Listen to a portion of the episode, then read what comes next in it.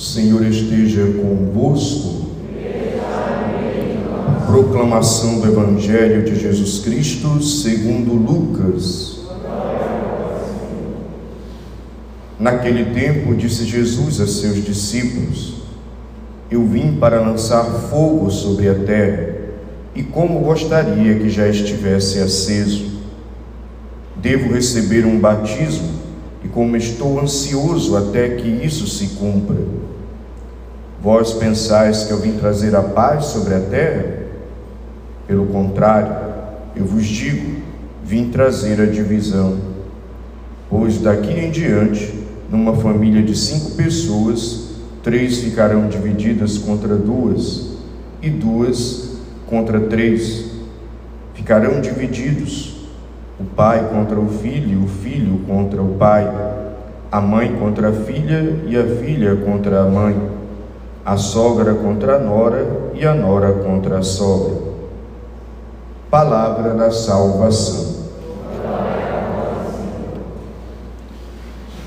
Meus irmãos, minhas irmãs, nós estamos no vigésimo domingo do tempo comum e neste domingo nós celebramos a abertura da Semana da Família. Como disse no comentário introdutório desta Santa Missa, nós destacamos particularmente na vocação de ser família, de contrair o matrimônio, constituir a família, os pais. E precisamos, em primeiro lugar, também considerar que a família ela é querida por Deus, o próprio Deus se faz família porque é Trindade, o próprio Cristo encarna-se no seio de uma família e nos ensina a procurar ter zelo pela família. Bem, família implica em relações, e relações nem sempre são perfeitas, elas têm os seus conflitos, seus altos e baixos. E é, e é por isso que a família precisa sempre utilizar o diálogo e o perdão. Diálogo e perdão para a família é essencial. E aí também a figura paterna precisa estar ali sendo aquele colaborador para que haja diálogo, para que haja perdão, para que haja paz e harmonia em casa Portanto, pais, é preciso que vocês zelem por suas famílias, cuidem das suas famílias, se esforcem por ter um bom relacionamento com suas esposas e seus filhos, e sejam aqueles que promovem o diálogo dentro de casa. Precisa partir também de vocês. Em falando de conflitos, de necessidade de perdão, de relacionamentos, nós percebemos nessa liturgia da palavra que acabou de ser proclamada exatamente isto. O contexto da primeira leitura nos apresenta o profeta que, em nome de Deus, fala a verdade para o povo de Deus e o povo se irrita ao ouvir a verdade, não aceita a verdade e acaba se voltando contra o profeta Jeremias.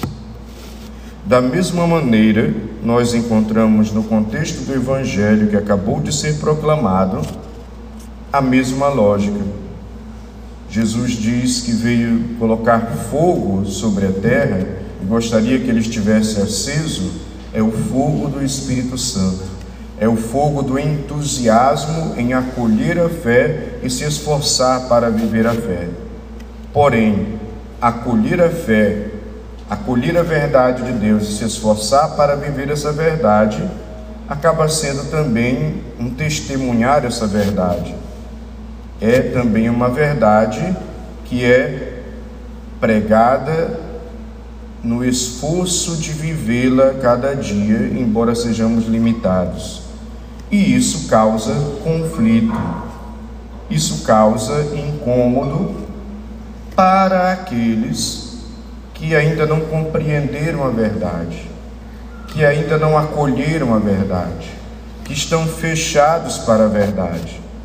Então, o Evangelho não está querendo dizer, e Jesus não está estimulando o conflito familiar, mas ele está querendo nos prevenir e observar que a verdade dele, aonde entra, acaba causando conflitos, não porque a verdade seja portadora de conflitos, mas porque aqueles que não aceitam a verdade acabam se irritando, acabam reagindo, porque não querem reconhecer a verdade.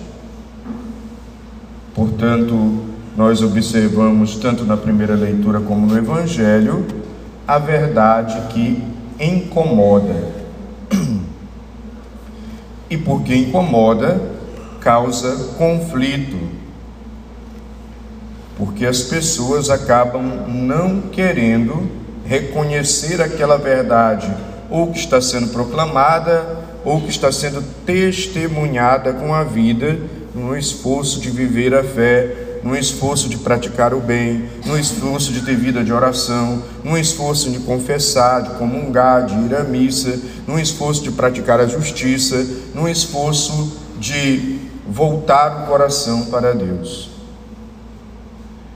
E muitos entram em conflito e a verdade acaba incomodando porque eu não quero mudar assim como com o profeta Jeremias. O profeta foi lá, foi alertar, foi dizer que aquela maneira que o povo estava vivendo, como estavam se organizando, especialmente no campo de batalha, que havia ali uma batalha, é, é, estava errado, eles precisavam ter uma outra visão, mas ao invés de acolher a crítica construtiva, ao invés de acolher a verdade que foi dita, ao invés de enxergarem a realidade ao seu redor e repensar, eles se fecharam dentro de si, se fecharam dentro das suas concepções, se fecharam dentro daquilo que eles pensavam e preferiram perseguir o profeta.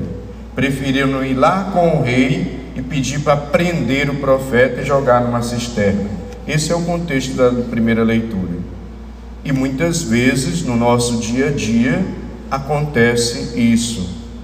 A verdade é proclamada a realidade está aí a nossos olhos, mas muitas pessoas preferem fechar os olhos para a verdade, fechar os olhos para a realidade, porque não querem admitir aquela realidade, aquela verdade, porque quando eu preciso admitir uma realidade, uma verdade, eu tenho que me posicionar diante dela. Eu tenho que tomar uma atitude eu tenho que, no mínimo, repensar a minha vida. Como eu não quero repensar, como eu não quero mudar, então eu passo logo a repelir a verdade e a realidade ao meu redor. Como eu estou apegado, apegada às coisas, às situações, aos desejos, às fantasias, às ilusões, a um pensamento mundano, ao meu egoísmo, ao meu individualismo, ao meu comodismo, ao meu orgulho, à minha autossuficiência, então eu faço resistência à verdade. E não é só uma resistência de não aceitar, é uma resistência também de criticar, às vezes até de perseguir, outras vezes de criar caso, como a gente costuma dizer aqui no Maranhão, caçar conversa com outro, né? Fazer confusão e provocar, porque a verdade mexe comigo, E de fato a verdade, ela mexe conosco. A verdade que vem de Deus nos incomoda e tem que incomodar. A verdade que vem de Deus tem que nos colocar em crise e precisa fazer isso. É próprio da verdade quando nós a conhecemos, quando a luz de Deus entra no nosso coração, ela ilumina. E se ilumina, nos faz enxergar o que as nossas incoerências. E se nos faz enxergar nossas incoerências, incomoda. E se incomoda, é para que eu repense, é para que eu me converta. Mas qual é a reação da maioria das pessoas, inclusive no relacionamento familiar, no relacionamento de trabalho, no relacionamento de comunidade, no relacionamentos que a gente tem pela vida? É sentir aquele incômodo e como eu estou acomodado, acomodada nos meus erros, eu só aceito aquilo que me convém, eu nego a verdade, eu nego aquela realidade, eu distorço a verdade para aquilo que me convém, eu distorço a realidade para a minha visão.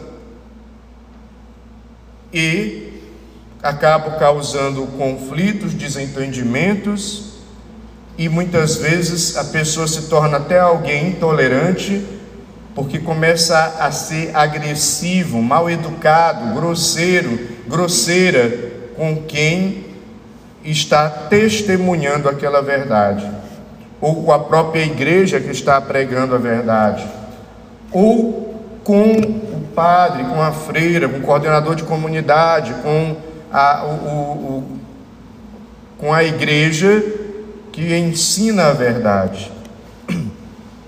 E é interessante ainda, pessoas que ao ouvir a verdade, e às vezes a verdade, claro, dita com caridade, se ofendem, se sentem ofendidos.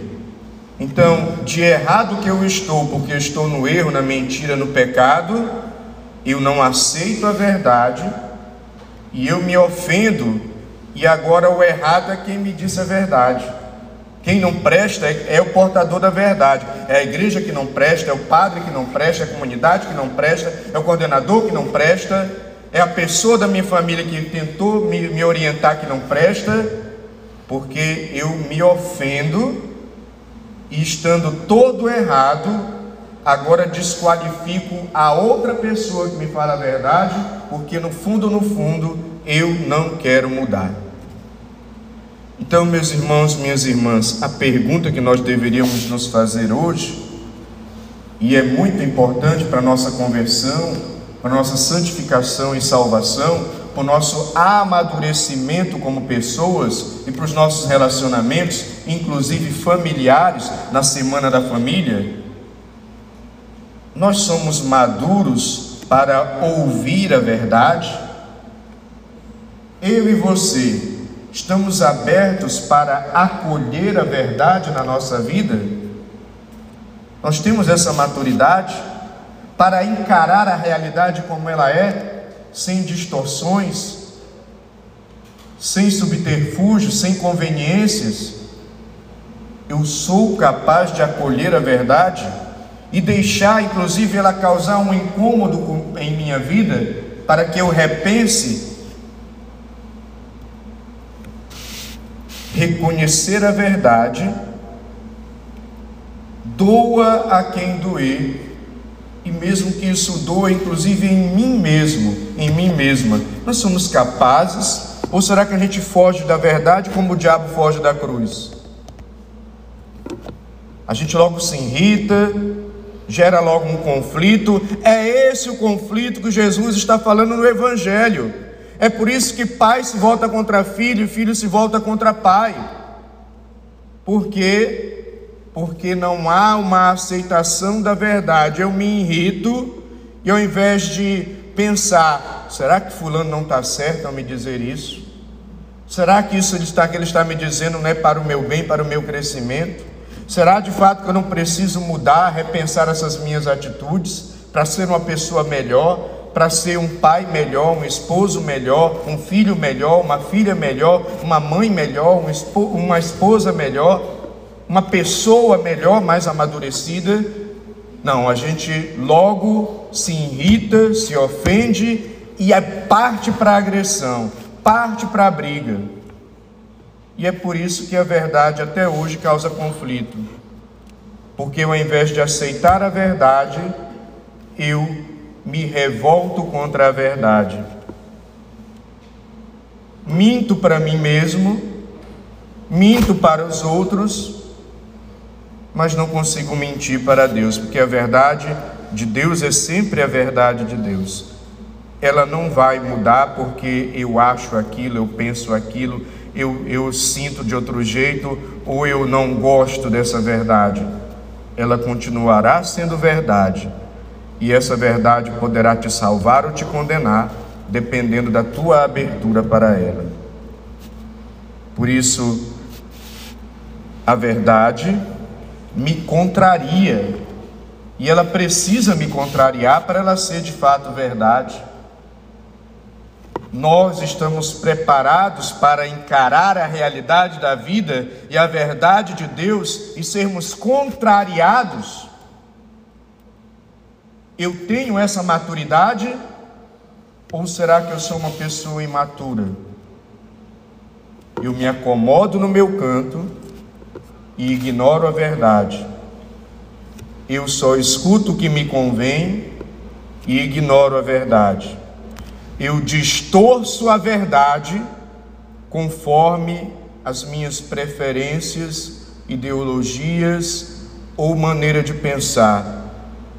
Ou eu me ofendo e agrido aquela verdade porque eu não quero dar o braço a torcer, orgulho, vaidade, autossuficiência. Ou então eu me apego às coisas, pessoas e situações porque eu não quero abrir mão, porque aquela verdade pede uma conversão, pede uma renúncia, então eu não quero renunciar, então eu faço vista grossa para a verdade. Meus irmãos e minhas irmãs, isto foi o que aconteceu com o profeta Jeremias. Rejeitaram a verdade, foram agressivos com ele, não quiseram repensar e preferiram praticar o mal ainda por cima isso não aconteça conosco. Que nessa liturgia da palavra, neste vigésimo domingo do tempo comum, nos ajude, especialmente dentro da convivência familiar, mas em todos os outros relacionamentos, a reconhecer a verdade de Deus. E reconhecendo essa verdade, acolher essa verdade. E mesmo que essa verdade me incomode, e é bom que ela me incomode, me deixar incomodar para que eu repense, para que eu amadureça, para que eu reveja as minhas atitudes, para que eu faça um bom propósito. Eu quero melhorar. Eu quero deixar Deus transformar a minha vida. Eu essa verdade me incomoda, mas eu aceito ela porque eu sei que ela é para o meu bem. Ela tem o poder de me libertar, como diz a palavra de Deus. Conhecereis a verdade e a verdade vos libertará. Quando nós não aceitamos a verdade de Deus, nós somos escravos do mundo, de nós mesmos e do demônio. Conhecereis a verdade e a verdade vos libertará. Qual é a sua atitude diante da verdade? Louvado seja nosso Senhor Jesus Cristo. O Senhor esteja convosco.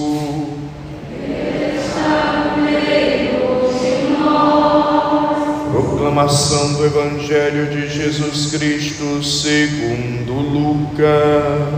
Glória a vós, Senhor. Naqueles dias, Maria partiu para a região montanhosa dirigindo-se apressadamente a uma cidade da Judéia. Entrou na casa de Zacarias e cumprimentou Isabel. Quando Isabel ouviu a saudação de Maria, a criança pulou no seu ventre e Isabel ficou cheia do Espírito Santo.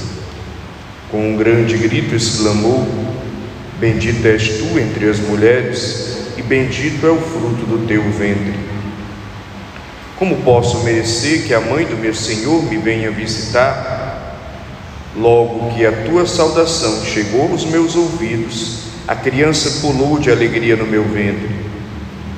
Bem-aventurada aquela que acreditou, porque será cumprido o que o Senhor lhe prometeu.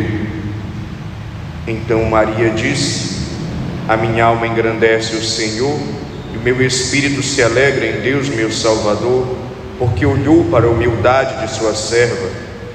Doravante todas as gerações me chamarão bem-aventurada, porque o Todo-Poderoso fez grandes coisas em meu favor.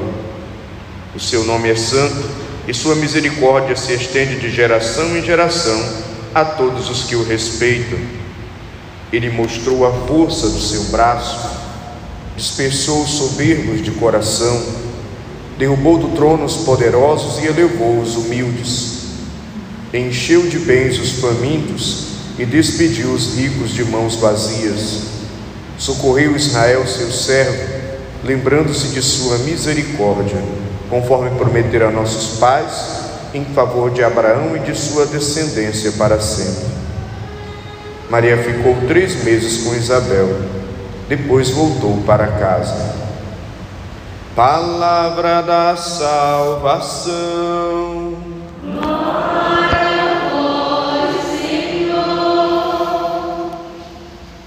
Irmãos e minhas irmãs, nossa doutrina, ela tem uma lógica, uma sequência, um sentido. Nós não cremos em fantasias, nem em ilusões e nem em histórias mal contadas Veja como é lógico. Maria, ela é concebida sem pecado original. O pecado não atinge a Virgem Maria quando ela é gerada no ventre de seus pais, porque Deus precisava de uma mulher que não fosse tocada pelo pecado, para poder gerar o todo santo, o todo puro Jesus Cristo. Então, Maria é concebida sem pecado, ela é gerada e Deus mantém nela milagrosamente aquela santidade originária que toda a humanidade foi criada e que perdeu por causa do pecado. Deus manteve essa santidade. E é por isso que ela é imaculada. E ao longo da sua vida, ela vive de tal maneira o projeto originário de Deus para toda a humanidade. Qual era o projeto originário de Deus para toda a humanidade? Que ela e nós aperfeiçoássemos a santidade originária com que fomos criados. No nosso caso, nós não aperfeiçoamos porque entrou o pecado. Mas a Virgem Maria, ela sendo gerada com essa santidade originária, permanecendo com essa santidade, o decurso da sua vida, o transcurso da sua vida, foi um aperfeiçoamento da santidade que Deus já lhe deu e preservou ela santa. Portanto, nós vemos, em primeiro lugar, um esvaziamento do ser mãe biológica para se tornar discípula do Cristo e depois se tornar uma mãe espiritual de toda a humanidade. E quando chega o momento da sua morte, o que aconteceria conosco se nós não tivéssemos pecado, aconteceu com a Virgem Maria. Olha a sequência lógica. Ela foi amadurecendo na fé, ela foi amadurecendo na vida de santidade e a partir da sua morte, por causa dela ser imaculada, ela entrou num estado que a cultura judaica chama de dormição.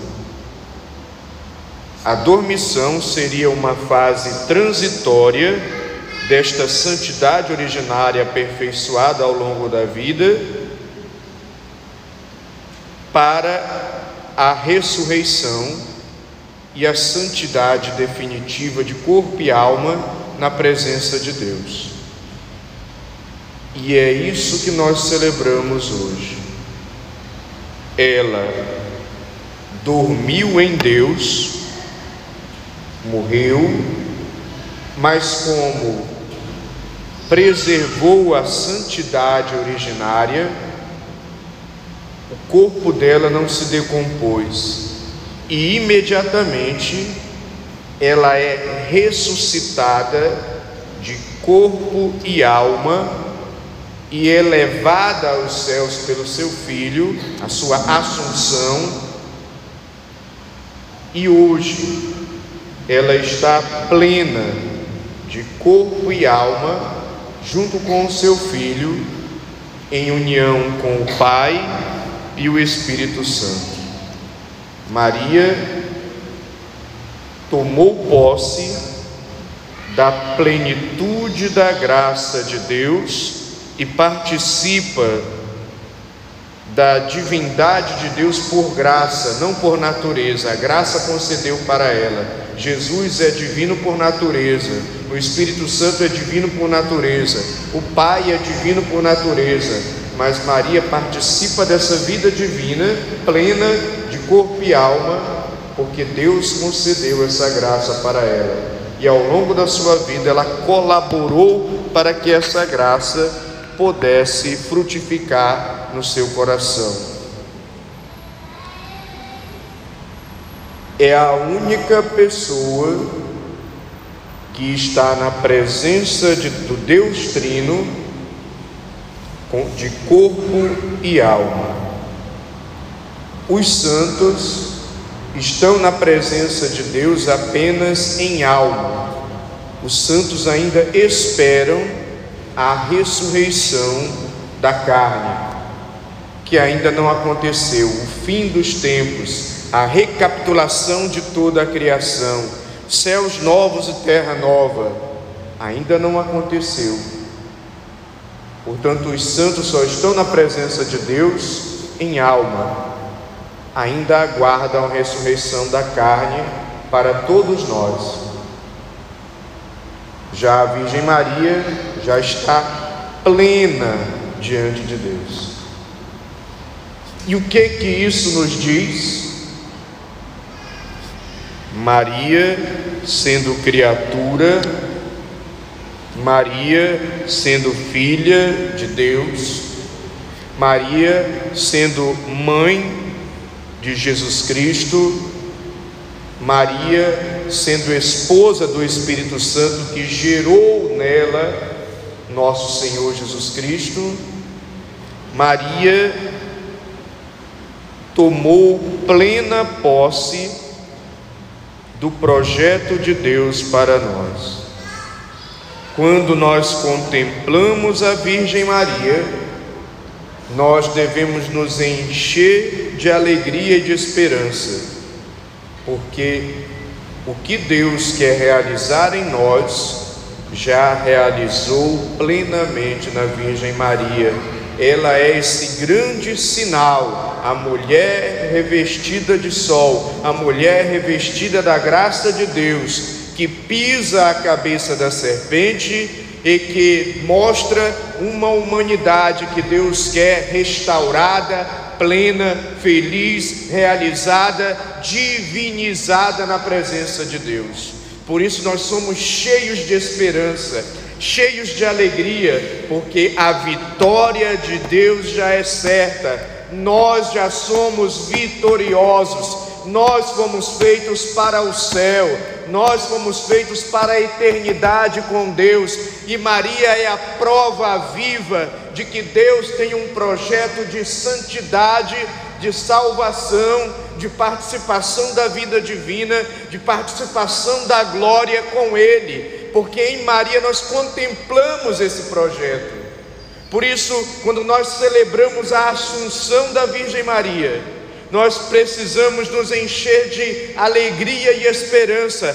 Deus é vitorioso, eu posso vencer com Ele, não tem nada perdido na minha vida, e o projeto que Deus quer para mim é o céu, é a eternidade, é a felicidade plena, e eu preciso desejar esse projeto. Ao contemplar a Virgem Maria assunta aos céus, eu preciso também desejar ser assunto com ela aos céus e participar da vida divina com um corpo glorioso, ressuscitado, transfigurado, renovado, plenamente felizes e realizados. Gente, esse é o projeto de Deus para nós. Nós precisamos desejar esse projeto mais do que um carro zero quilômetro, que é bom, mas não é suficiente, mais do que um, as nossas contas bancárias, que são boas, mas não é suficiente, mais do que as nossas casas, nossos bens, o nosso patrimônio para o conforto da nossa família são bons, mas não são suficientes. Além dessas metas na vida, você precisa ter a grande meta, o grande sentido da vida, a grande, a grande realização do ser humano será com Deus na eternidade, e por isso Maria já nos anuncia isso. Aquilo que Deus realizou na Virgem Maria, quer realizar em mim. Eu sou convidado a fazer também essa assunção aos céus deixar Deus me elevar aos céus num contínuo processo de conversão, de aperfeiçoamento da minha fé, como Ele aperfeiçoou a fé de Maria, de aperfeiçoamento do meu discipulado em Jesus, como Ele aperfeiçoou o discipulado na Virgem Maria, de amor a Deus, de correspondência ao amor a Deus, como na Virgem Maria foi sendo aperfeiçoado e aprofundado esse amor por Deus.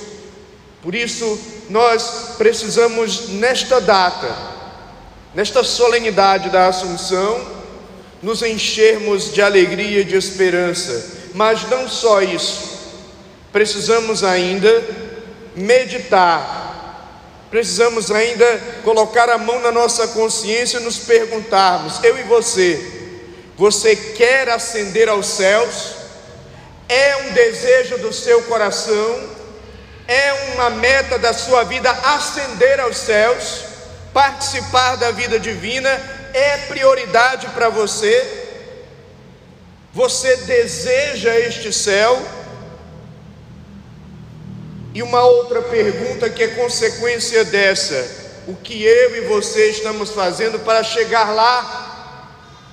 Como é que nós estamos colaborando com a graça de Deus para chegar a essa meta que a Virgem Maria nos apresenta, que Deus nos apresenta através da, do que Ele fez na Virgem Maria, assunta aos céus, ressuscitada depois do seu filho, de corpo e alma e na presença de Deus, plenamente feliz e realizada.